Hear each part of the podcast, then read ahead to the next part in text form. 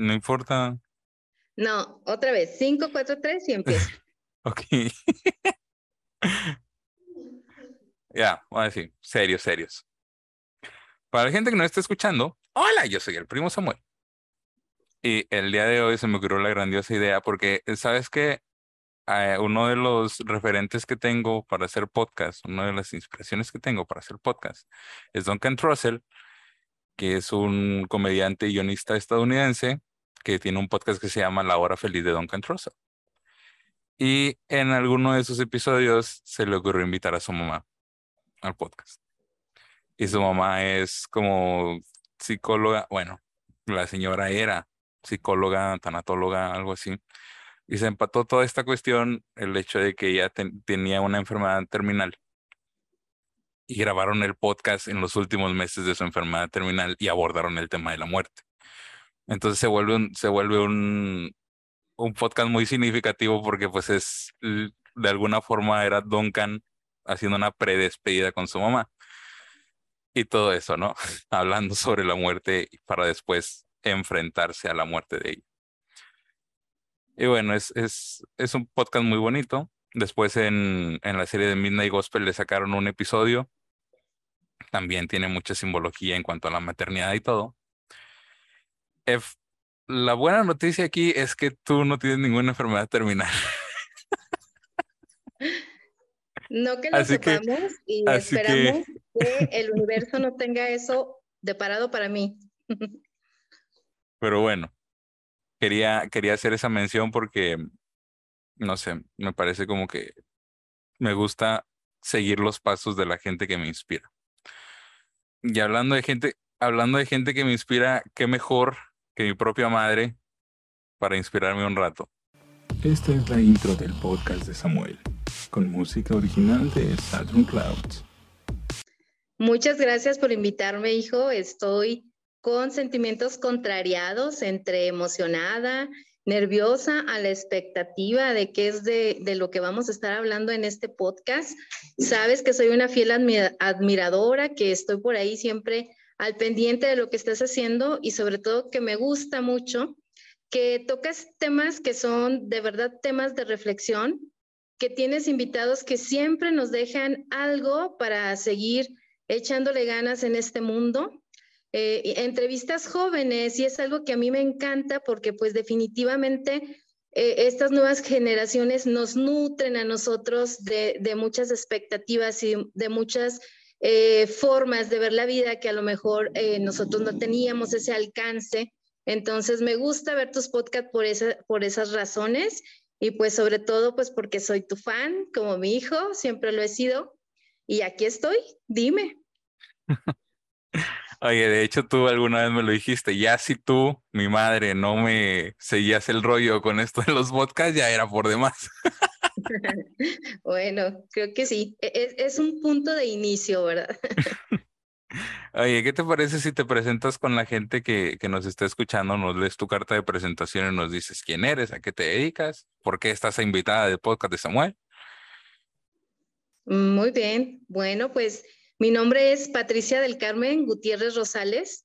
Soy químico, bacteriólogo, parasitólogo. Eh, la licenciatura la realicé en la Universidad Autónoma de Nuevo León, en la Facultad de Ciencias Biológicas. Y pues eh, a lo largo de mi trayectoria me he desempeñado desde lo que es la industria privada. Empecé trabajando en el tratamiento de aguas residuales, hice mis prácticas y después mi servicio social también. Y después cambié a químico clínico, me mantuve nueve años trabajando para la Secretaría de Salud, hasta que llegó un punto, un momento en el cual eh, yo sabía que había otra manera de poder transmitir, de poder servir a la sociedad, a la comunidad, desde mi trinchera, que era pues el conocimiento químico biológico.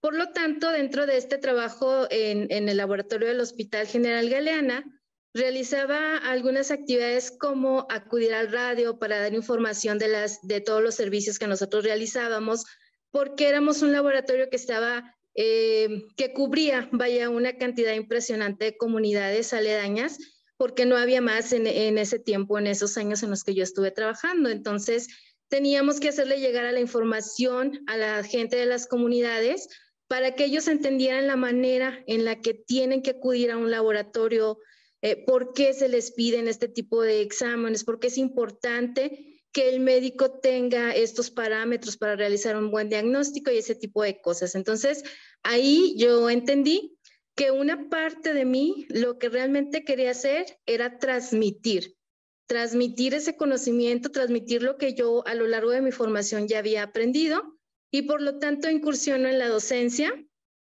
Y eh, para no hacer tan largo el, el, tema, hoy en día me sigo dedicando a la docencia, trabajo en el CETI 121 de la ciudad de Zaguayo, Michoacán. Soy maestra de ciencias, doy clase de química, biología, ecología y actualmente eh, estoy al frente de lo que es la Academia de Desarrollo de Tecnología, la LIDET.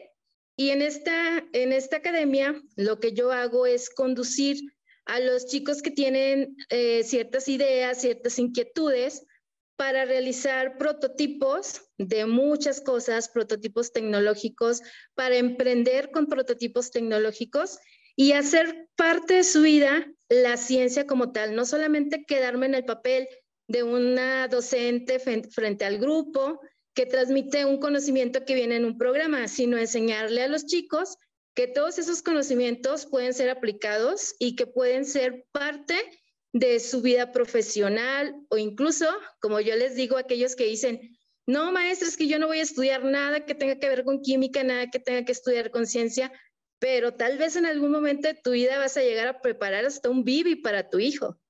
Y hay que saber la cantidad de agua que le vas a poner, la cantidad de medidas de leche, porque cualquiera de los dos extremos va a afectar el desarrollo y la nutrición del bebé.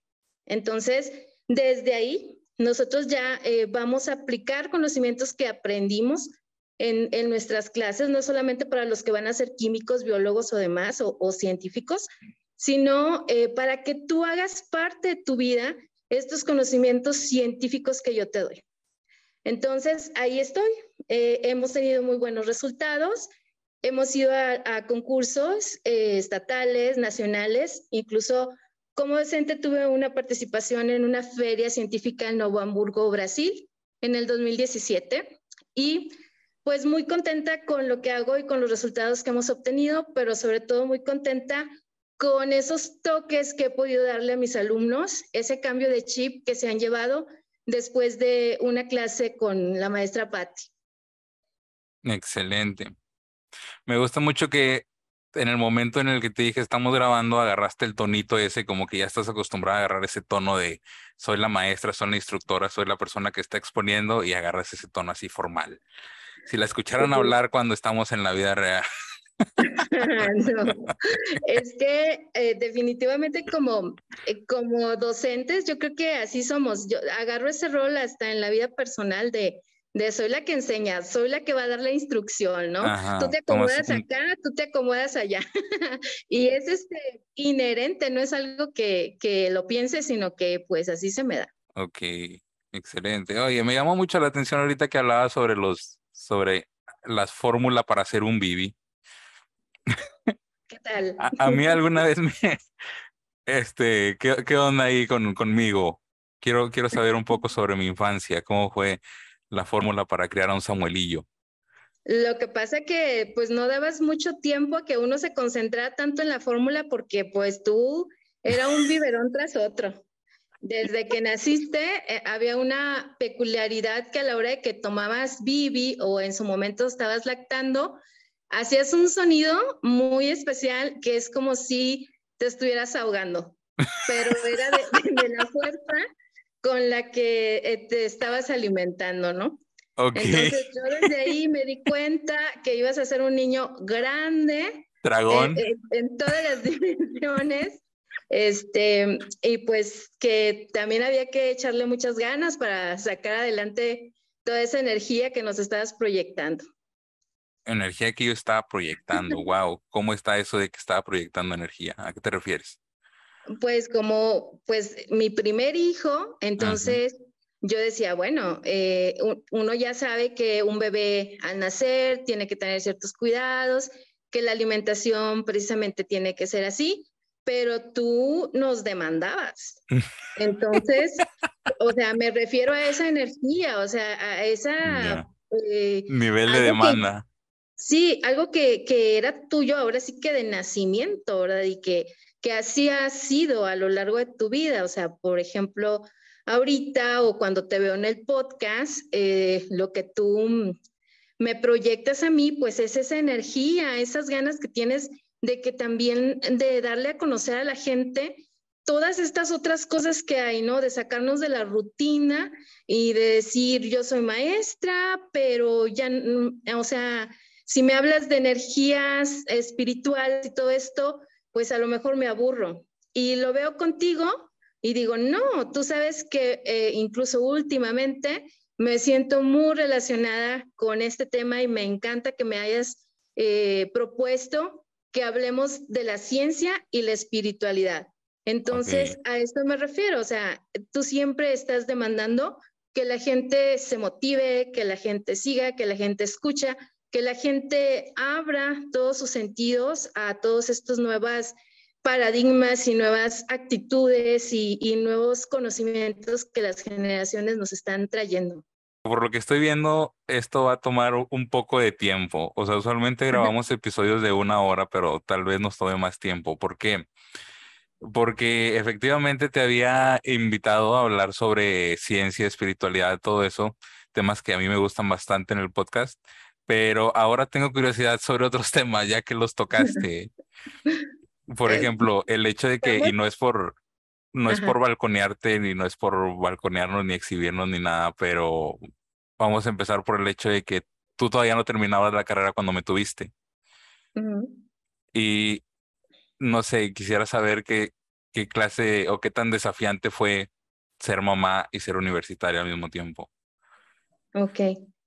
Bueno, eh, prácticamente me encontraba pues en los últimos dos semestres, el último año de mi carrera, eh, cuando yo pues me di cuenta que estaba embarazada y pues definitivamente como te lo he dicho toda la vida, nunca hubo un momento de duda para mí de decir, este, decido, no lo tengo, no estaba planeado y, tengo muchas cosas antes. Mm, mi decisión este, fue estoy embarazada y quiero tener a mi hijo y cómo le voy a hacer, yo no sé, pero este año termino la carrera y tengo un hijo y me caso. Wow. Entonces, este fue uno de los momentos que sí son como muy determinantes de mi vida, porque yo eh, considero que tengo un carácter así como eh, muy mm, bonachón, digamos, hasta cierto punto, y generalmente este, tardo mucho para tomar decisiones, estoy postergando tomar una decisión, pero cuando la tomo, la tomo. Entonces, en el caso de cuando eh, eh, descubrí que estaba embarazada, te digo, mi decisión fue esa. O sea, este año salgo con, con mis papeles de la carrera, a lo mejor no con el título como tal, porque pues ya sabes, había que hacer la tesis, el examen, sí. pero este, sí terminar la carrera y sí tener a mi hijo y sí tratar de estar este, lo mejor posible eh, en ese momento para tu llegada, ¿no? Entonces, así fue. Ya, es que quería abordar ese tema porque siento que a pesar de que no es como lo ideal, muchas veces incluso se estigmatiza y hasta se, se podrían demonizar un poco este onda de ser mamá ah, antes de, antes de estar preparada, no sé también las implicaciones de lo que significa estar preparado para ser padre o madre. Y este, siento que es una realidad, a pesar de que muchas veces como sociedad enseñamos que no es lo ideal, que deberías de darte el tiempo para hacer cada una de las cosas por separado. Es una gran realidad que muchas mujeres que están que siendo mamás primerizas y terminando sus estudios casi al mismo tiempo, a veces incluso se truncan todo ese show, ¿no? Entonces, no sé, siento que es muy eh, interesante el pensar que esa actitud que tú tuviste de le entro a todo y le entraste a todo, literal. Sí, es que pues comúnmente estamos formados como para ir siguiendo los pasos, ¿no? Desde que entras al jardín de niños, a la primaria, secundaria, a la prepa y la universidad, ¿no? O sea, eso es algo que ya traes como programado, porque continuamente lo estás escuchando, eh, la familia es lo que quiere también de ti. Entonces, traes esa programación, pero definitivamente, como tú lo dices, y esta experiencia mucho me ha servido ahora que tengo la confianza de mis alumnas cuando abordan este tipo de temas. Eh, no es algo que yo se los diga porque lo leí en algún lado, porque me instruí en algún lado, es la experiencia propia y eso este, les ha ayudado a muchas de ellas pues a tomar grandes decisiones y sobre todo, como tú lo dices, no truncar eh, un sueño que tienes de terminar una carrera eh, por la situación de estar embarazada, porque simplemente es un sueño que se contrapone, pero que nosotros tenemos la capacidad de poder hacerlo todo. Y eso es algo que a veces no es parte de nuestra programación. O sea, te dicen, por aquí tienes que irte, por aquí tienes que seguir, pero no te dicen que no pasa nada si le brincas, y, y, lo, lo, llevas al mismo tiempo. No pasa nada si le quieres dedicar primero a esto, porque también se vale. Primero salgo de mi embarazo y retomo después, también se vale. Eso ya depende de, de, de cómo nos sintamos. También va a depender de, de tus fuerzas físicas, de tu condición. Yo en mi caso pues tenía 23 años, 23 este, recordados y anhelados años. Entonces, así como que estaba en, en, plenitud de juventud, no tenía ninguna enfermedad, a excepción de mi psoriasis, que pues es algo que, que también podemos abordar en un ratito más, pero eh, pues no, no tenía ninguna implicación en esta toma de decisión y en esta fuerza que yo sentía en ese momento para poder cumplir con, con, todos los retos que se venían, porque pues no, tampoco voy a decir, así como dicen, decimos solamente lo más bonito, ¿no? De lo que nos pasó, ya, y fuimos Y no cuentas la parte en la que... En la parte en la que desbordaste lágrimas y sudor y sangre. Sí, y, y, en la parte en la que este, te tuve por los últimos días del semestre en el, en el, ¿cómo se llama? En la sillita, ahí a un lado tomando una clase de inmunología conmigo.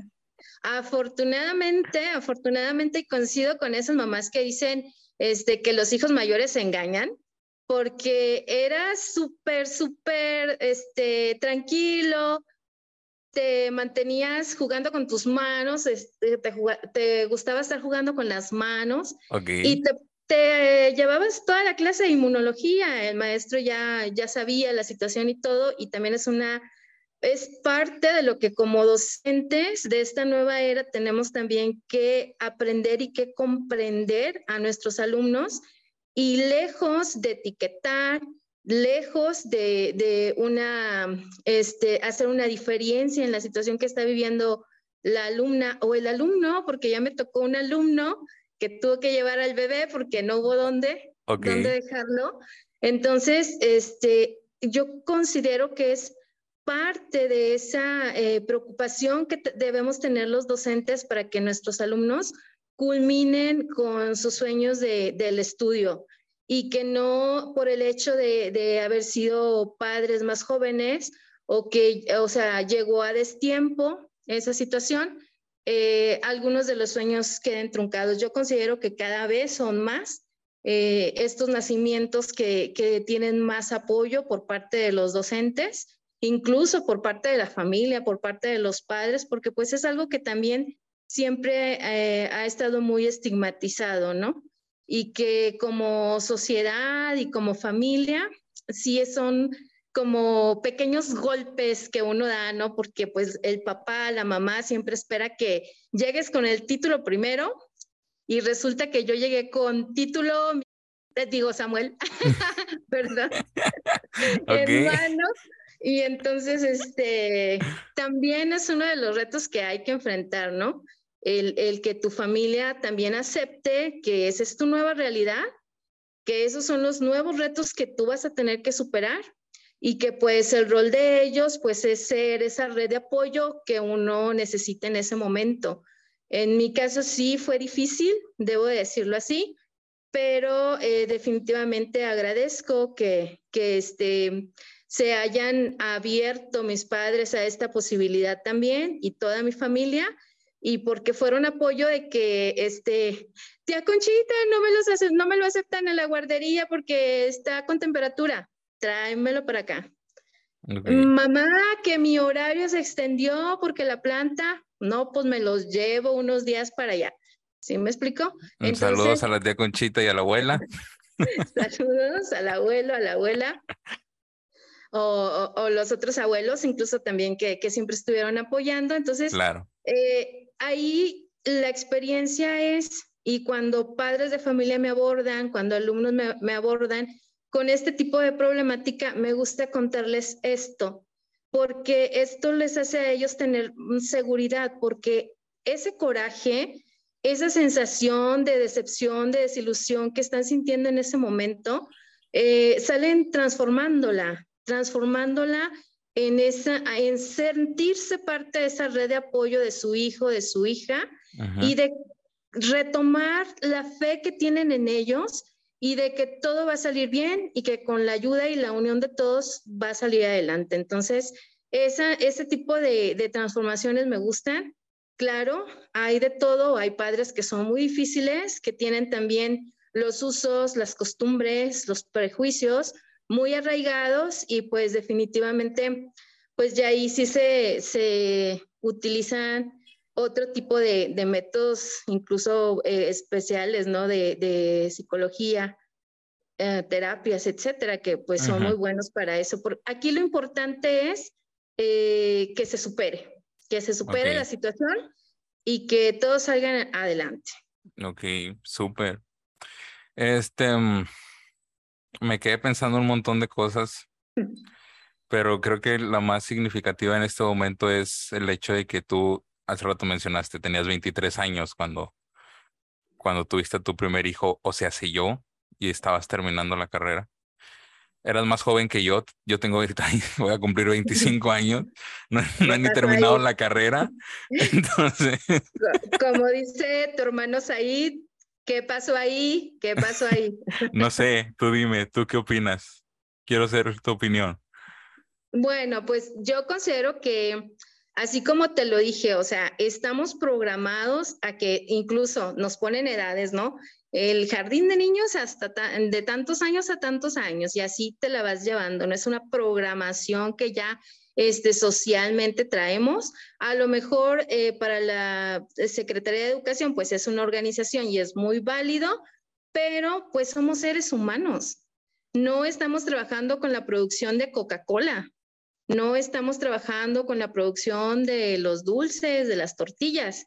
Estamos trabajando con seres humanos y que el hecho de ser seres humanos nos convierte pues en personas únicas entonces, yo jamás me compararía, es que yo a los 23 terminé, ya tenía mi primer hijo, ya estaba casada y, tú no, o uno de mis hijos no. Eso para mí eh, eh, eh, no es nada que, que sea como un, ¿cómo te puedo decir? Un prejuicio o que me haga sentir mal. Mm, no, no lo es. ¿Por qué?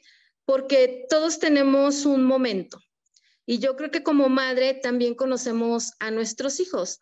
Esa gran demanda que tú has tenido desde que naciste, de la energía, del conocimiento, de cómo transmitir, de que la gente sepa, obviamente eh, te va a, no a quitar, sino te va a dividir tus tiempos en todas las actividades que tú en un momento dado quieres realizar. Entonces, un podcast, por ejemplo.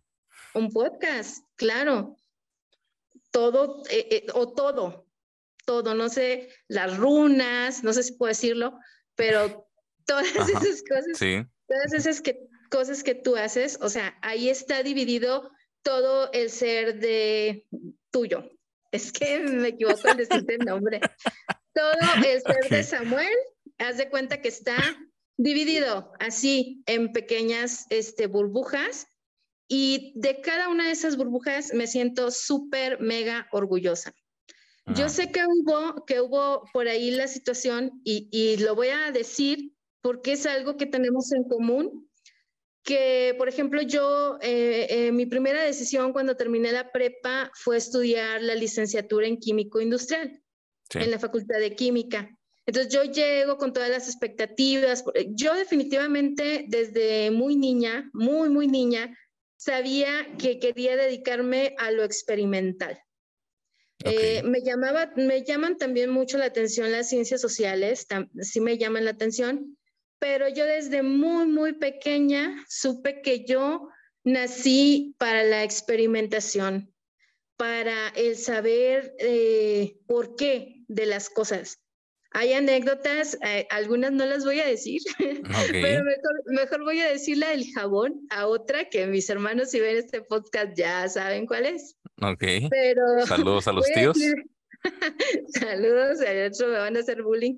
Pero bueno, este es de que ah, mi mamá, pues eh, como ama de casa en sus labores domésticas, eh, siempre estaba haciendo, dejaba la lavadora puesta para irse a hacer de comer y ese tipo de cosas. Entonces a mí me gustaba eh, darme la oportunidad de que cuando estaba la lavadora prendida, porque era esa de chaca chaca, este, pues se iba formando la espuma y la costrita del jabón hasta arriba de la lavadora. Y, no tenía tapa. No, no, era muy tangible, estaba muy expuesto ese proceso y para una niña tan, tan así como Tan yo. curiosa como tú. tan curiosa como yo, pues era una magia tremenda y era mi, mi, actividad favorita de la tarde, ir a estar quitando toda esa espuma que se iba formando y ponerla en el lavadero y estarla quitando, estar sintiendo que esa espuma se desbarataba, que esa espuma pues venía de un jabón, pero ¿por qué el jabón puede ser espuma? Y aparte, eh, limpia la ropa. O sea, ¿cómo se mete el jabón a la mancha de café que tiene y, esa mancha puede desaparecer con estas, o sea, ¿por qué? Entonces, ajá. Entonces, este, e, esa parte te digo, por eso sé que, que no erré mi profesión, porque pues yo soy totalmente experimental.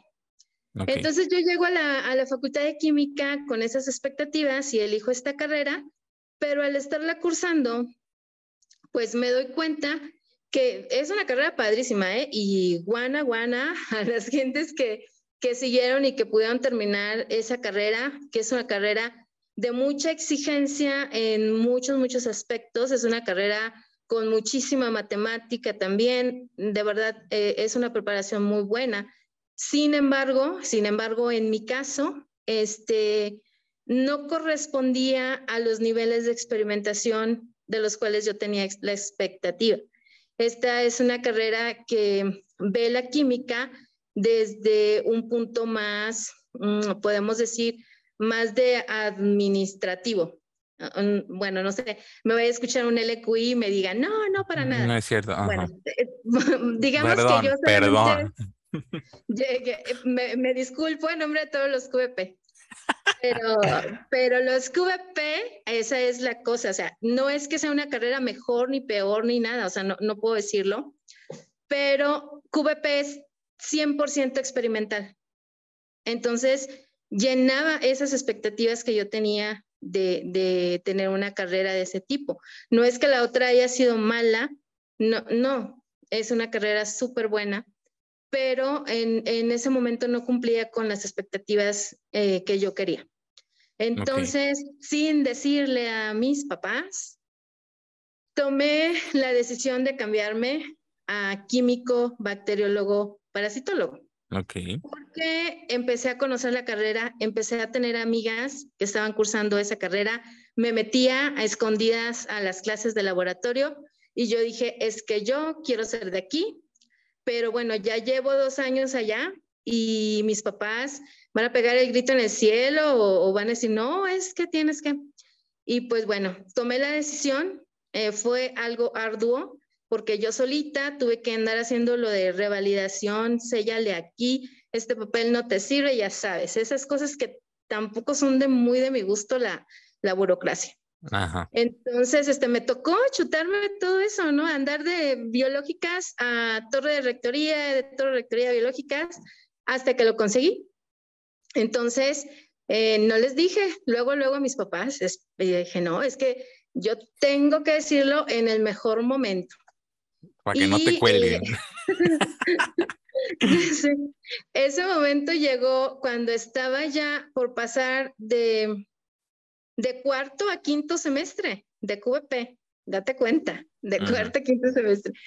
Y, y lo hice porque eh, me llegó una notificación en ese tiempo por escrito al salón, en donde decía que iba a haber un acto protocolario de entrega de diplomas a los mejores lugares. Me emociona mucho esta parte porque yo dije, de aquí soy, de aquí soy para, para darles la noticia a mis papás, que no van a tener una licencia en química industrial, sino van a tener una química bacterióloga parasitóloga y bien, y bien una, porque una buena. Ya quisiéramos algunos. um, ese es un tema que sí, sí, sí, sí está pendiente, pero bueno. A ver. Entonces, eh, eh, resulta que el universo conspiró, ahora lo entiendo así. Okay. Eh, y le tocó a, a, mi papá que iba a tener una reunión de algo de, mm, creo que era político, no era de, de, de, su, de trabajo. su, trabajo. El de Era algo de, de, la, ajá, sino de la política, que también pues es algo en lo que siempre anduvo por ahí. Dale like si quieres un podcast con el abuelo. si quiero un podcast con el abuelo. No, no, no, ya le digo a, a, la gente que nos escucha. Ah, ah, bueno, pero yo doy el primer like. Ok, sí. excelente.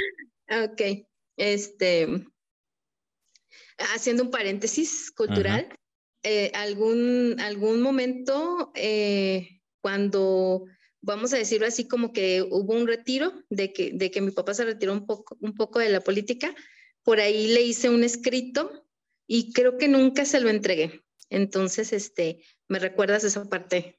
Ok. Ok. Bueno, entonces, este, eh, va mi papá a, a Monterrey eh, precisamente el día que me iban a entregar el diploma. Y entonces yo le digo, eh, oye papá, te vas a desocupar temprano, tarde. Total, que el universo conspiró tan bonito que, que tenía perfecto el tiempo para acompañarme.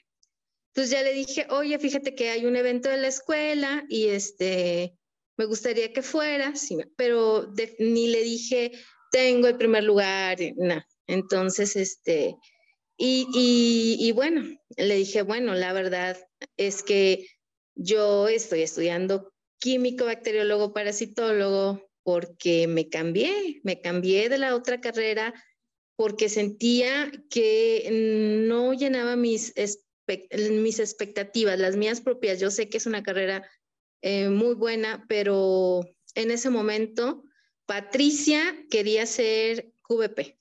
Ok. Y, y bueno, se trata de que vamos a ir a un evento de la facultad ahora de biología, ya no de químicas, y pues quiero que me acompañes. Y sí, pues se dieron las cosas. Estuvo también mi hermana Alejandra eh, acompañándonos y fue en el aula magna de, de, la Prepa 1, de la de ahí del centro. Anteriormente era muy requerida para ese tipo de eventos. Y pues ahí este, se llevó la, la sorpresa mi papá de que me nombraron no solamente eh, con un buen aprovechamiento, sino para darme el primer lugar de esa generación, que era pasar de cuarto a quinto. Y que incluso para mí era así súper, súper logro, porque como estaba llevando materias revalidadas, yo tengo dos generaciones, incluso tengo dos grupos de chaborrucos, o sea, chaborrucos de una generación y de otra generación, porque okay. yo llevaba, llevaba materias con ambas generaciones. Ya, yeah, ya. Yeah. Entonces, este, pues más padre, porque tengo más amigos, más anécdotas, más todo.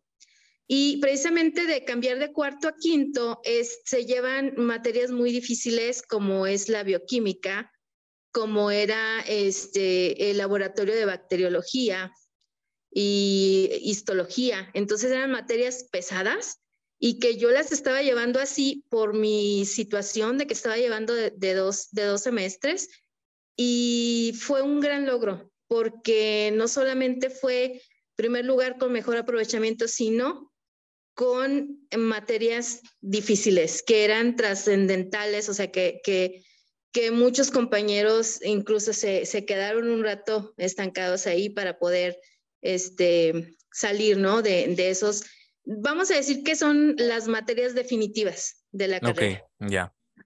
Ok, bueno, ya le doy a ac- a acelerar un poco. No, tú date, tú date, no te preocupes.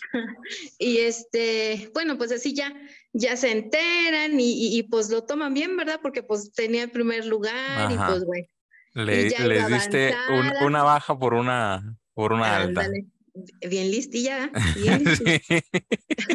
Entonces, este, pues ya pasa esa situación y, y voy o retomo de la pregunta que me hiciste, que cuando tú me dices que vas a cambiarte de carrera, que estabas en, en diseño y te vas a cambiar de carrera, y me dices, me voy a cambiar a cinematografía, pues yo digo, o sea, yo te conozco. Cinematografía, no, mamá. ¿Qué es? Multimedia. Ah, bueno. Ah, ya sí te puse en todos Ay, lados de- sí, en todos lados me has puesto cinematografía. Bueno, es que lo tengo muy, muy liado en la cabeza que, que eso es. Entonces, no fue muy de que no, no, no. O sea, tenía mis reservas, pero vaya, yo lo hice Ujú, y lo hice bajo, bajo mm, conceptos muy válidos. Entonces, ¿por qué no darte esa oportunidad? Entonces, yo sabía que eran dos años, que ya, ya habías hecho de por sí la, la prepa de tres años y que pues los tiempos se iban a alargar, ¿verdad? Entonces, eh, sí, ahora que tú me estás preguntando, o sea, que si yo tenía 23 y ya estaba embarazada, próxima a casarse, terminar la, la universidad, y sientes como que hay esa comparativa y te digo que no, no la hay, porque tú estás viendo tus procesos, eh, tú, eh, como te digo, tienes eh, todas estas energías y estás captando de aquí, de allá y siguiendo. Entonces, eh, los tiempos perfectos son los tuyos. Son en los que tú eh, por completo te vas a realizar y ahora sí que ah, cuando a través de los años, cuando uno va creciendo, cuando uno va teniendo más experiencias, también vas valorando más eh, todo lo que has hecho. No sé si me explico. O sea, no son dos años perdidos, no es un año más de preparatoria, son los años que estoy nutriendo a la persona en la que me quiero convertir porque pues eso ya lo decidimos desde antes. Ah, Este es el proceso, pero la decisión ya está dada. Entonces, este, pues esa es mi respuesta. Bien larga, pero esa es. Está muy bonita tu respuesta, pero ¿a qué te referías cuando dijiste lo de que los procesos ya están, o sea, la decisión ya está dada y luego eh, vives los procesos? ¿Cómo lo percibes tú? Ah, pues como eso que te contaba de que pues yo era muy niña, como es más, todavía ni sabía que de la universidad, no, nada. Pero yo sabía que quería ser una persona que se dedicara a la experimentación y que lo hiciera bien. ¿Sí me explico? Sí, y ya, ya estaba te entiendo. dado, estaba dado pues, pues desde una infancia. Entonces, por eso digo que ya está dado, porque tú ya lo estás programando. Tú ya le estás diciendo al universo cuáles son, eh, qué es lo que te llena, qué es lo que te gusta, porque siento que el universo está para eso. A veces nosotros queremos conocer el universo y llenarnos de información y los libros y todo esto, y te das cuenta que es al revés.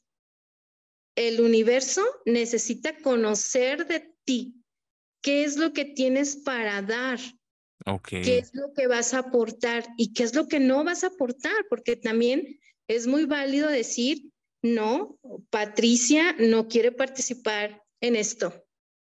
ok, Y entonces el universo va a saber que pues eso no es para mí. O, o yo definitivamente, este LQI no, no es lo mío, entonces no. Y, y universo, dame los, los, los medios para hacer lo que yo quiero. ¿Sí me explico? Sí, sí, sí. Ahora, hace rato que hablabas sobre tu, tu, que ahorita lo volviste a retomar, tu infancia y tu curiosidad cuando eras una niña.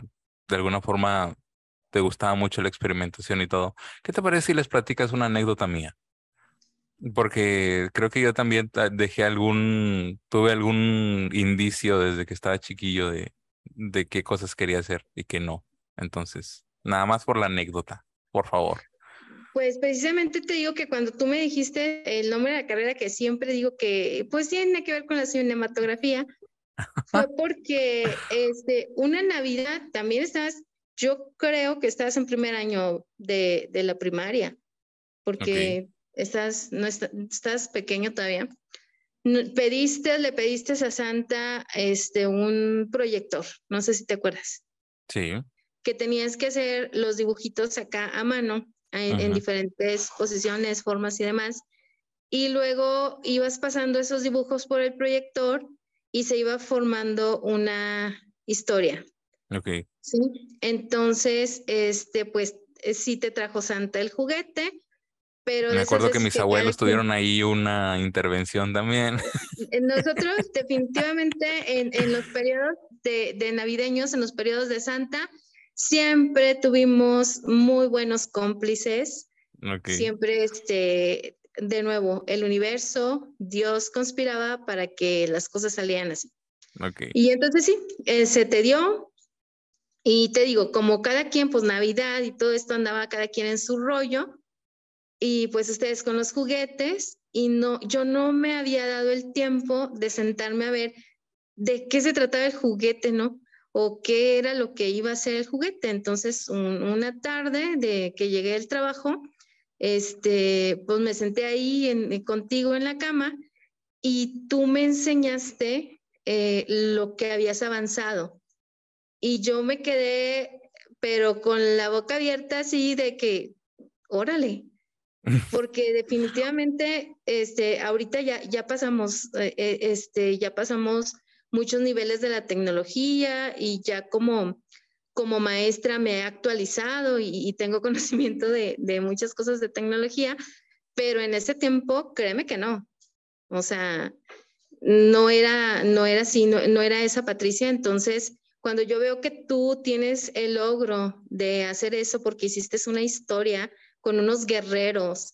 Era una historia de unos guerreros, o sea, que tú no me tuviste que decir, esta es la historia de unos guerreros y que hacen esto y que son atacados así, pero ellos resuelven todo a través de, de, la plática, a través de, de, la negociación y ya no se hace la guerra y, este, y ya, es un, un mundo en paz. O sea, e, era algo así, o sea, Ajá. no me acuerdo muy bien a, lo mejor le estás echando un poco de. a lo mejor tú tienes también. Ajá. O es como yo lo recuerdo, ¿verdad? A lo mejor para ti fue una historia porque se te daba, ya ves cómo hacías esto de las, las, ¿cómo se llaman las otras? Las de dibujitos como caricaturas. Eh, todo eso fue algo que se te daba con mucha facilidad. Entonces, así como yo experimentaba con la sensación, con el olor, con cómo eran las cosas y todo eso, tú ya empezabas a experimentar con la tecnología y con los medios digitales desde esa edad. Entonces, por eso yo digo que desde ahí ya estamos programando todo.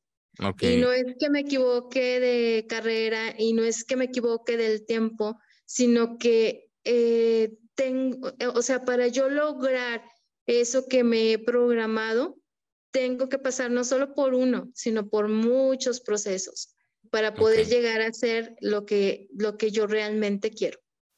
Entonces, estás en tu proceso, todos están en el proceso, los tres de mis hijos, los amo porque además sus procesos me llenan mucho, me enseñan mucho y este, pues estoy disfrutando estas etapas de la vida. Aparte, pues, ¿qué es el tiempo? que puede ser licenciado a los 20, 21 años y quien puede ser un gran abogado a los 30, 30 y tantos años? Porque sus procesos son así.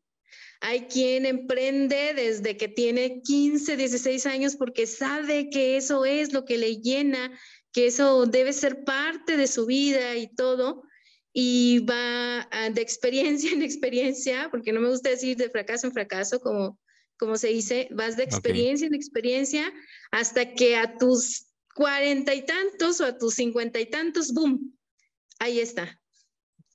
Entonces, ajá, entonces hay que tomar en cuenta eso. Claro, no significa, o sea, no es el hecho de echarnos para atrás a esperar que se dé el proceso, ¿verdad? Es estar constantes, estar con, con el objetivo puesto y, y, no esperar que llegue, sino hacer que lleguen todos estos logros y todas estas cosas. Ok. Me gusta mucho una frase que es la película, creo que es Ford contra Ferrari, no recuerdo bien, creo que sí es. No sé si la hayas visto, si has tenido oportunidad de verla. Mm, no me acuerdo porque así yo le, le gusta ese tipo de películas. Entonces, pensé que tal vez podría gustar. Pero bueno, este es una frase que dice, en este mundo hay dos tipos de personas. Aquellos que nacen sabiendo qué es lo que tienen que hacer con su vida y aquellos que tienen que descubrirlo. Y la verdad, yo no sé cuál de los dos sea más afortunado. Pues la misma frase lo dice, o sea, la verdad, yo no sé cuál de los dos sea más afortunados porque tú vives el tuyo, tú vives tu proceso y no estás en los zapatos del que lo vive de una manera diferente. Y eso no quiere decir que sea mejor o peor, simplemente es, es el proceso, es la forma, son los medios. Entonces, este, es, la frase está muy bonita y lo dice muy bien y ahí mismo la frase te da la respuesta.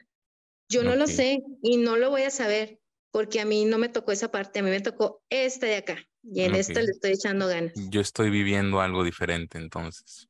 Exactamente. Ok. Fíjate que últimamente, no sé, tuve, tuve como una especie de periodo oscuro durante algunos años. no es algo de lo que quiera, de lo que tenga intenciones de profundizar mucho en este momento, pero últimamente me he dado cuenta de que de alguna manera he logrado reconectar con esa capacidad de la que hablabas hace rato, que hay cosas que descubrirlas, entenderlas, estudiarlas, me hacen sentir como si fuera un niño otra vez, descubriendo el mundo. entonces, no sé, ha sido una experiencia muy, muy interesante y no sé si a ti te pase eh, esta cuestión de, de que de pronto no sé si es un espíritu científico o algo así, que, que el hecho de estar descubriendo algo te hace sentir como, wow, estoy como otra vez empezando desde el principio, ¿no? Me siento como un niño con esa inocencia, con esa curiosidad. Está muy interesante. Y con, la emoción y con todo, sí, claro, claro que, que me ha pasado. Y eh, en este momento de mi vida me está pasando. Si quiero compartirlo, porque este, a lo mejor a alguien le puede, le puede sonar esto que, está, que, que estoy viviendo en este momento. Porque eh, yo al ser este, científica, este, bueno, formada bajo la ciencia, porque... Ah, eres científica, hombre. este, eh, yo pues siguiendo el método científico, pues siempre es hasta no ver, no creer, ¿no? Ok. Entonces, eh, soy, tengo fe y, fíjate, ya vamos hacia eso de la ciencia y la espiritualidad. Ajá. Eh, eh, tengo, Precisamente. Te decía que aun y cuando yo he sido formada bajo los preceptos de la ciencia, que para mí todo debe ser estudiado a través del método científico para que tenga una validez como tal, yo no he perdido la fe, soy creyente de Dios, tengo la religión católica y que en, este, en estos momentos he aprendido a ver esta eh, parte de la religión y de la espiritualidad desde una posición diferente. Y recalco esto, desde una posición diferente porque yo a mis cuarenta y tantos no lo había... ¿Cuarenta y quién sabe cuántos? sí, no había logrado integrar a mi vida esa parte. Ok. Entonces, ahorita estoy muy motivada con las situaciones de, de la energía en el universo, ¿sí? Como docente, como maestra de química, pues siempre estoy hablando de la energía, porque no hay un proceso químico que no involucre energía. Ok. Ninguno. ¿Sí? Entonces, desde, desde los átomos, desde las partículas subatómicas, que son la base no solamente de todo lo que nos rodea, sino de nosotros mismos, tienen energía. Pero no lo había visto de esa manera. O sea, enseñas la energía como tal, como un proceso necesario para la transformación de la materia, porque la materia es todo lo que nos rodea y la materia está aquí, tiene esa forma, tiene ese peso, tiene esa, masa, ese volumen, porque eh, ha sufrido diferentes transformaciones, ¿no? E, e, esa es, así es como vas enseñando. Y qué cosa tan, tan espléndida que cuando empiezas a abrir estas puertas, estas nuevas puertas o que tienes una posición diferente en la que estás empezando a ver la vida y el universo, en donde quiera y hagas lo que hagas en tu vida, te lo topas. Y esto significa que va a haber un crecimiento para ti, para tu vida, que te estás enfrentando a un proceso de crecimiento. Entonces, eh, estoy abriendo estas puertas de la energía, la atracción, la conexión con el universo, que antes me entraban por un oído, me salían por el otro. O sea, yo decía, así lo voy a decir, lo voy a decir tal y como era. O sea, si con todo el esfuerzo, si con todas las ganas que le he hecho y que le he echado, no se logra, ay, dime que con un pensamiento que yo tenga, lo voy a lograr. O sea, no, las cosas no son así de fáciles. Y, y, no, o sea, sí, me entraba, si alguien me decía, es que debes de ser más positiva, debes de cambiar la posición de donde, ah, sí. O sea, yo mismo, yo mismo te lo intenté decir alguna vez. Ah, eh, sí, contigo lo, lo hablamos, eh, eh, con tu papá lo, lo, hablamos este, en diferentes ocasiones, pero mm, la misma, sí soy una persona negativa en, en, en, esos aspectos, lo debo de reconocer. Este, como te digo, digo, le echa ganas, no se hizo, pues ya, o sea, no se va a hacer. Ok. No es para mí, no estaba determinado. Y una cosa en la que estoy trabajando mucho, el merecimiento. Es que no lo merecía, no era para mí porque pues tal vez no, no es el momento, no lo merezco. Pero ¿qué crees? Que de pronto y que ni siquiera eh, logro decir el momento exacto, vi la vida de una, de una perspectiva diferente y ahí entendí, es que me gusta mucho cuando citamos películas, porque sabes que nos encanta ver películas. Sí, sí, sí. Y aquella película que vimos, la de, pero soy mala para los nombres, porque es la película del robot, del robot blanco grandote que se inflaba. ¿Cómo se llama? Ah, Big Hero 6. Grandes. Grandes. Ajá. Yo la digo en inglés. ok. Este, eh, entonces, esa película les está enseñando a las generaciones eso desde ya y por eso yo a toda esta gente que se dedica a la cinematografía, a los medios, les tengo un súper respeto porque son también maestros, porque a través de las películas nos hacen este, cambiar aspectos muy importantes de nuestra vida, siempre y cuando en ese momento estés perceptivo y estés abierto que yo no estaba. Ok. ¿Sí? siendo una película para niños. Entonces, a eso te enseña, a que las cosas eh, tú las puedes ver de una perspectiva diferente y sí puedes cambiarlas. Claro que las puedes cambiar. Ok. Entonces, este, empecé a abrir estas puertas, empecé a ver la, la energía de una forma diferente y tuvimos una reunión de maestros en la escuela, ya ahora para finalizar el ciclo, en donde nos hablan del marco común, el marco curricular común, MCC por sus siglas. Los que me están viendo son maestros ya se, ay, sí, otra vez vamos a cambiar la cabeza. otra vez vamos a cambiar las planeaciones, otra vez nos van a cambiar el formato. Bueno, es lo de menos. Es lo de menos porque pues son procesos de, de crecimiento, ¿no? Pero lo estoy relacionando porque el marco curricular común significa que ahora todos los estudiantes que salen ya de nivel bachillerato deben de llevar los mismos programas, los mismos enfoques del conocimiento para que todos salgan como iguales, ¿no? Ok. Eh, si estás estudiando en una preparatoria particular, eh, en una prepa de gobierno, CETIS, CEBETIS, bachilleres, lo que sea, todos los docentes vamos a ver eh, las asignaturas desde la misma perspectiva. Ok. Y entonces nos presentaron los cambios, los cambios que van a ver, y dentro de los cambios hay algo que se llama progresiones. Y desde la Ujú. palabra, ¿no? Dices, progresiones, o sea, vamos a enseñar con un enfoque en progresiones. Ay, bueno. Y entonces empiezo a leer el documento del marco curricular y, y ahí en la reunión, porque era, se trataba de analizarlo. Entonces, veo que las progresiones en las ciencias naturales significa que ahora, en lugar de que yo vaya a impartir la asignatura química 1, como tal, que tiene años que decimos química 1, química 2, sí, yo voy a impartir la materia y la energía. ¿Sí? Ok. que en lugar de que yo imparta química 2, voy a impartir la materia y sus interacciones. Ok. Que en lugar de que yo dé ecología, voy a, a tener que impartir este, la dinámica de los ecosistemas. No recuerdo bien los nombres de las progresiones porque apenas estoy en eso. Pero entonces, si te das cuenta, los canales que yo estaba abriendo con respecto a ver la energía desde otro punto de vista están reflejados ahí.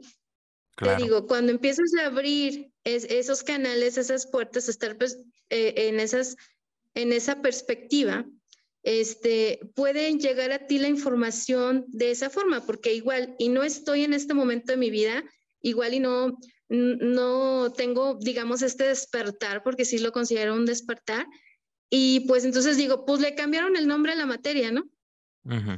Es un cambio más y pues hay que hacerlo y hay que hacer los formatos porque así nos piden. Pero ¿sabes qué? Yo dije, ¿quién está atrás de esto? Ok. ¿Qué está pasando? ¿Qué está pasando con la educación en México? Ok. Porque definitivamente es un gran paso porque yo me siento comprometida a que ya no, no le voy a decir a mi alumno, eh, la materia es todo aquello que ocupa en un lugar en el espacio y tiene... Lo del pues, libro. Ajá, o sea, lo que ya nos, han- nos hacen que, que machetito, ¿no? De por Ajá. sí no, no soy así, soy una docente muy experimental, entonces todo primero se los hago llegar a partir de la experimentación y luego ya llegamos, a, a- es que este era el concepto, ¿no? Ok. Ah, Es, es mi forma de trabajar y trabajo mucho bajo proyecto.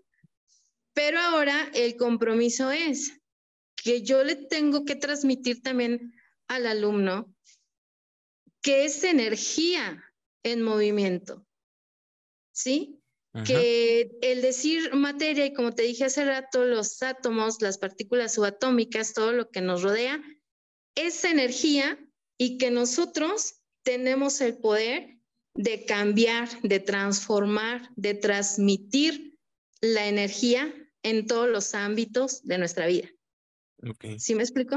Sí, sí, Pero sí. claro, obviamente lo vamos a tener que hacer siguiendo un programa, siguiendo los temas que, que, que se deben de ver para que todos lleven los mismos conocimientos, pero el cambio va a estar en la actitud del docente.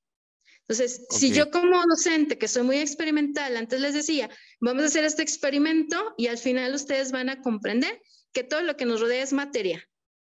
Entonces, ahora voy a hacer lo mismo, pero de tal forma en que el alumno fije su atención en la energía, en que en realidad lo que está moviendo todo, el experimento que estamos haciendo, y para llegar a ese concepto, yo tengo que entender que la energía es lo que está moviendo mi mundo. ¿Sí? Entonces, Ajá. imagínate eh, eh, el, ¿cómo se llama? Pues así como que ese chispazo que me llega, porque digo, bueno, yo en mi vida personal estoy abriendo estos canales, me llega esta información. Ahora resulta que voy con el médico que me atiende un problema que traigo en una de mis piernas y me, me habla de lo mismo. Wow. Me habla de, de, de, cómo este, el tratamiento que está realizando es, va a tratar de transformar la energía de, de ese dolor, de esa inflamación que estoy, que estoy sintiendo eh, para disminuir la inflamación, disminuir el problema. O sea, de pronto toda la palabra clave en, en energía, en, energía. Energía en todos lados. Ajá. Ok.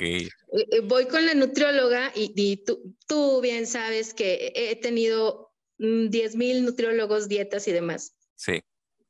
Y, y, lo raro, o sea, que esta nutrióloga me dice, bien, ya después de que ve mi historial, ¿no? De todo lo que ha pasado, okay. dice, bueno, dice, bien, pues vamos a hacer otro intento. Y en este intento vamos a tratar de mover las células de tu cuerpo a través de la energía.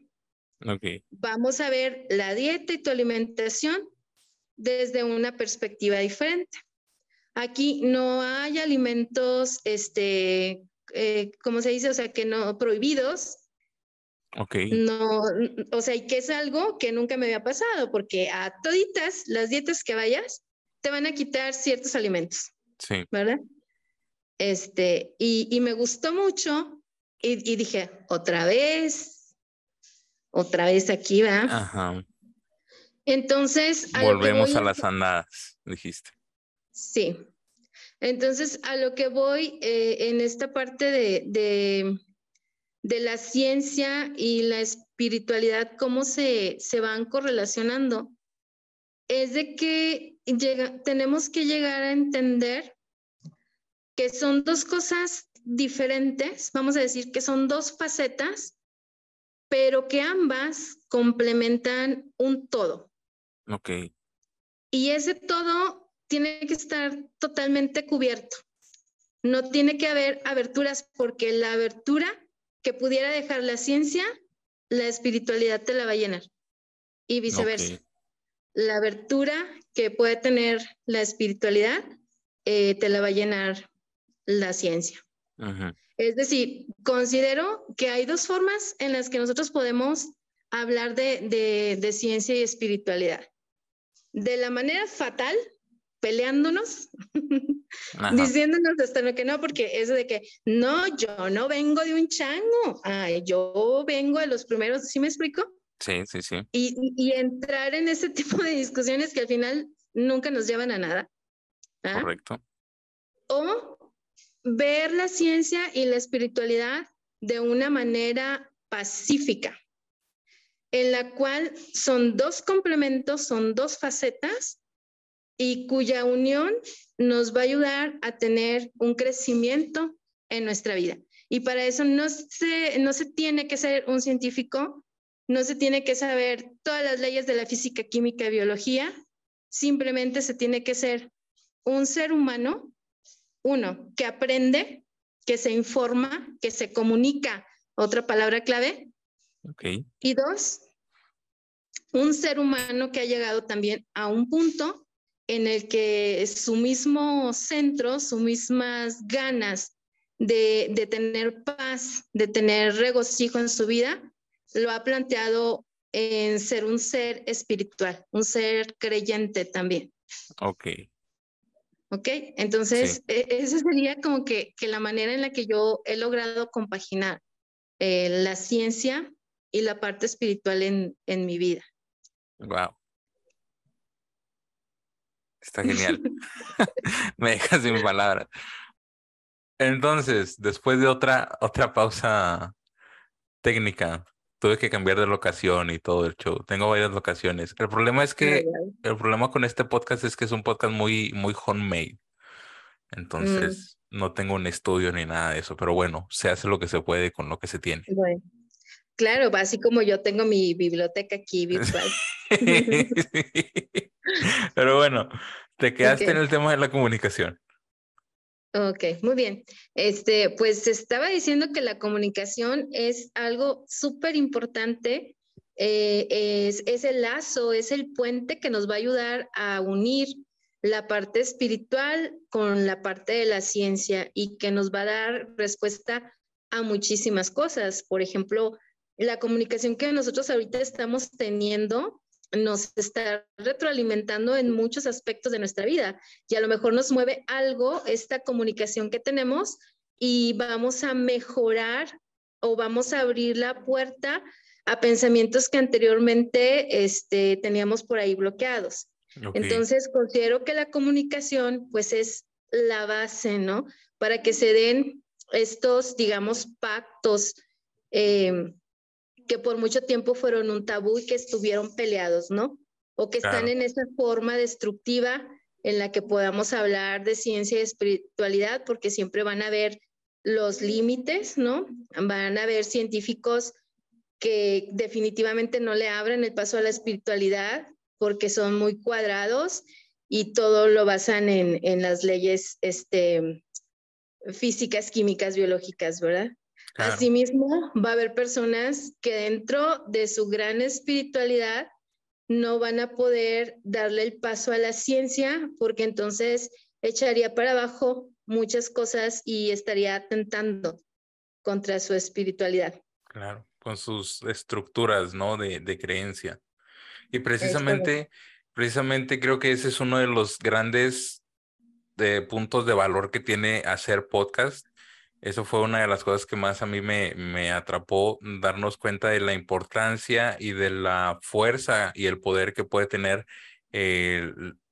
la comunicación entre dos personas, ¿no? Incluso, este, no recuerdo bien ahorita cuál es, no estoy muy metido en esas, en esas cuestiones, pero creo que es el, el método mayéutico. Creo que esa es una de las, de las grandes cosas que, que tiene el podcast, que ya luego hay gente que crea otro contenido que, bueno, no soy quien para juzgar, no, no estoy completamente de acuerdo con. No, pues es que e, es como todo, ¿no? La diversidad existe en todos los aspectos de la vida. Totalmente. Y pues bueno, entonces, este, como dices, somos de, de respeto pero sí me gusta mucho que, que, a través de esta parte de la tecnología y de la comunicación, pues se puedan abrir todos estos canales, ¿no?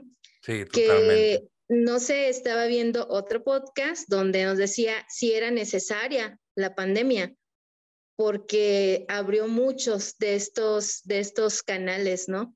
Acercó mucho la tecnología, la información a muchísima gente.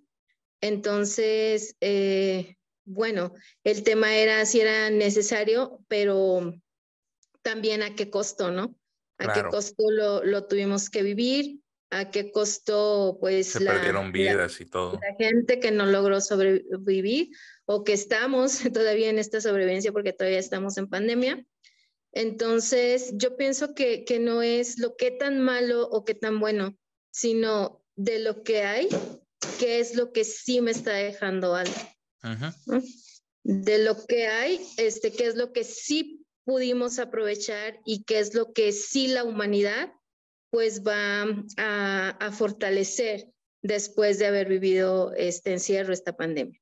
Okay, Entonces, eh, eh, en esto la comunicación es tan importante, tan importante que hablando en un sentido más biológico, podemos ver la comunicación en los diferentes seres vivos que, que, formamos parte de este planeta, incluso en lo no vivo. Y ahí es una parte así que, que es un poco de controversia, porque todavía no me, no me late mucho hablar esos temas por la cuestión de, ah, está bien crazy, ¿va? Pero... No te preocupes, en el podcast de Samuel no juzgamos. Ah, pero, pero sí, o sea, sí. Ok. También las cosas inanimadas, porque como te dije hace rato, energía es energía desde un átomo de carbono hasta el órgano más especializado.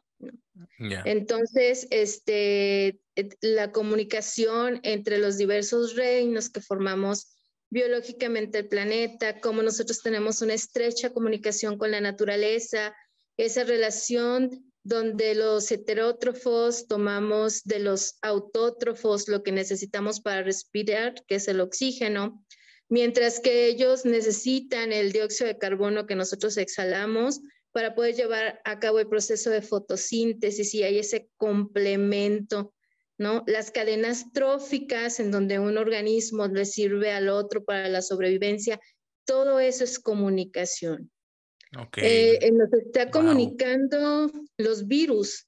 Los virus ahorita con el coronavirus nos están comunicando que hay una existencia de estas partículas que no están eh, ni siquiera reconocidas dentro de un reino especial como ser vivo, porque carecen de alguna de las características de ellos, pero que sin embargo existen y a través de la comunicación de decir, produzco enfermedades y aguas, me tienes que poner atención, porque estoy cañón, no soy cualquier cosita.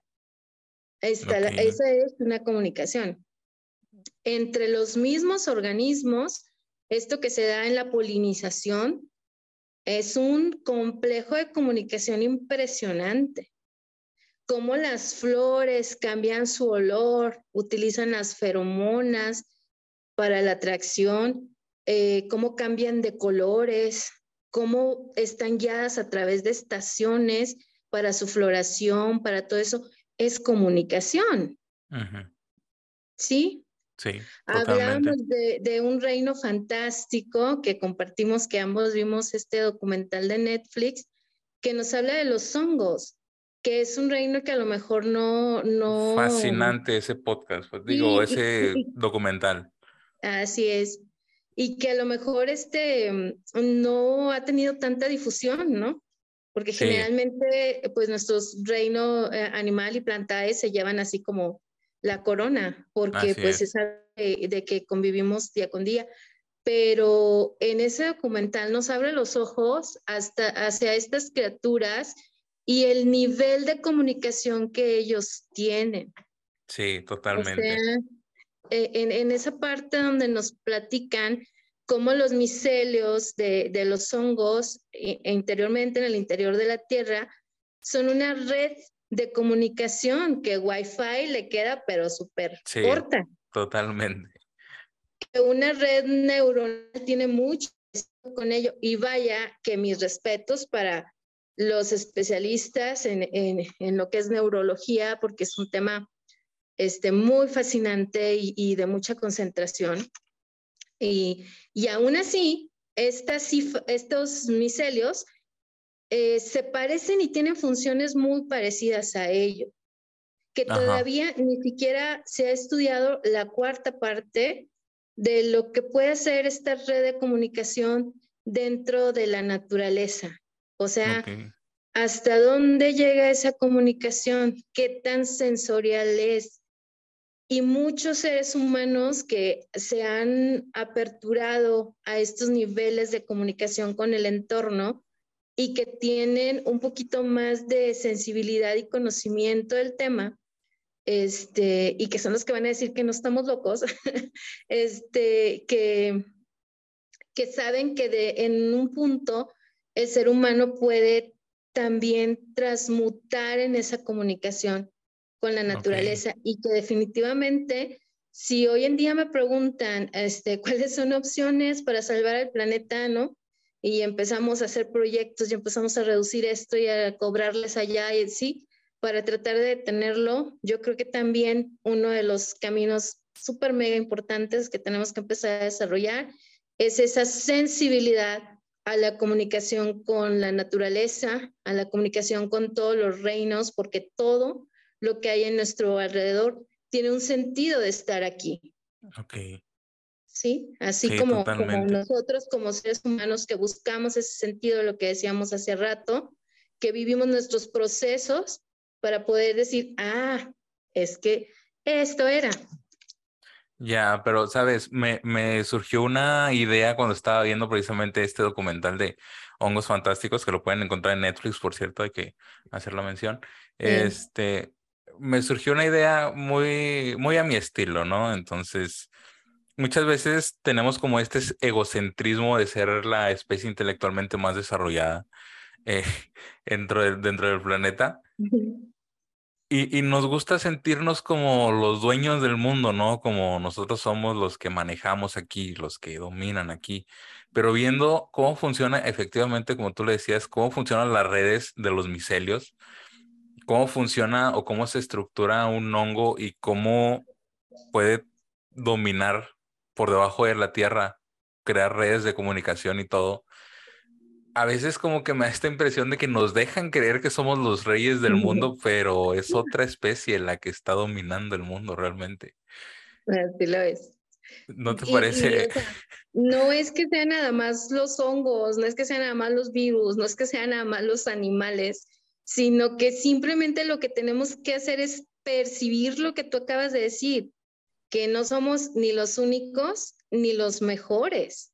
Claro. O sea, que, que, tenemos que llegar a esa conclusión, porque uno dice, Ay, pues, son hongos y, y no los pises o aléjate porque pueden ser venenosos, pero no, no nos hemos adentrado a conocerlo, no le hemos dado la oportunidad, o sea, es como una persona que tú juzgas por, por la apariencia, por un comentario que hizo, por lo que sea, y no te das la oportunidad de conocerlo completamente y luego lo conoces y te llevas una sorpresa. Así son los otros organismos que habitan el planeta. Y insisto, no solamente los organismos, los materiales. Yo estoy fascinada y también me está escuchando Frank con esto, que los investigadores que se ganaron el premio Nobel porque descubrieron el grafeno. Y grafeno es una palabra que también está muy, muy persistente en mi vida porque eh, cuando vi que es el grafeno yo dije, wow, eh, nosotros conocemos el carbón desde años, ¿no? Sabemos que el carbón es la base de, de, nosotros mismos, ¿no? De todo lo orgánico que forman el planeta. Y, tenemos esa percepción. Sabemos que existen otras formas de carbón porque lo que lleva el lápiz es carbón en una presentación diferente o en una estructura química diferente, es lo más correcto. Pero e, es, carbón. Y hasta ahí nos habíamos quedado. Entonces, estos científicos se llevan el premio Nobel porque descubren que hay otra perspectiva desde donde ver el carbón y que lo vamos a ver como láminas eh, aplanadas o como láminas encimadas. Y ya ahora el carbón es el grafeno. Ok. Y el grafeno tiene cualidades y características químicas increíbles y a la tecnología nos está dando tanto, es el, el, culpable de esta de las, de las mejores pantallas táctiles. Eh, eh, hay muchísimas investigaciones tengo muchos eh, proyectos en mi cabeza, de esos que a veces ni, ni se pueden lograr por, las, por los tiempos y por todo lo demás, pero si aplicáramos grafeno a muchas cosas de nuestra vida, se nos facilitaría enormemente. Te lo dejo para que lo, lo leas, lo conozcas, te atrevas a conocer y, y regreso a lo que estábamos. O sea, no solamente los otros organismos vivos que hay en nuestro alrededor nos van a sorprender y nos van a llenar de muchos conocimientos, sino todos los materiales que nos rodean. Okay. ¿Sí? La cantidad de materiales que tenemos en la tabla periódica de aquí a 50 años no va a ser la misma. Y están enfrente de nuestros ojos, pero no, no, los hemos visto desde esa perspectiva. ¿Sí? Entonces aquí la moraleja es cambia la perspectiva. Exactamente, en todos los sentidos, en todos los sentidos.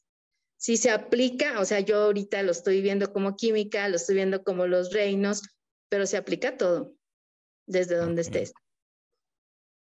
¿Va? Entonces, eso sí quería como compartírtelo. Está genial. Me gusta, me, gusta mucho que, que tú este, e, estudies y te inmiscuyes con todo eso, porque como lo dije hace rato, la gente que está en medios digitales tiene que tener toda esta información porque son sus roles dárselo a conocer a la demás gente. Y si lo haces en forma, si lo haces en forma creativa, en forma divertida, es más, hasta en forma dramática, en una película, este, ya tienes un logro en tu vida, o sea, ya, ya tienes una estrellita en tu vida.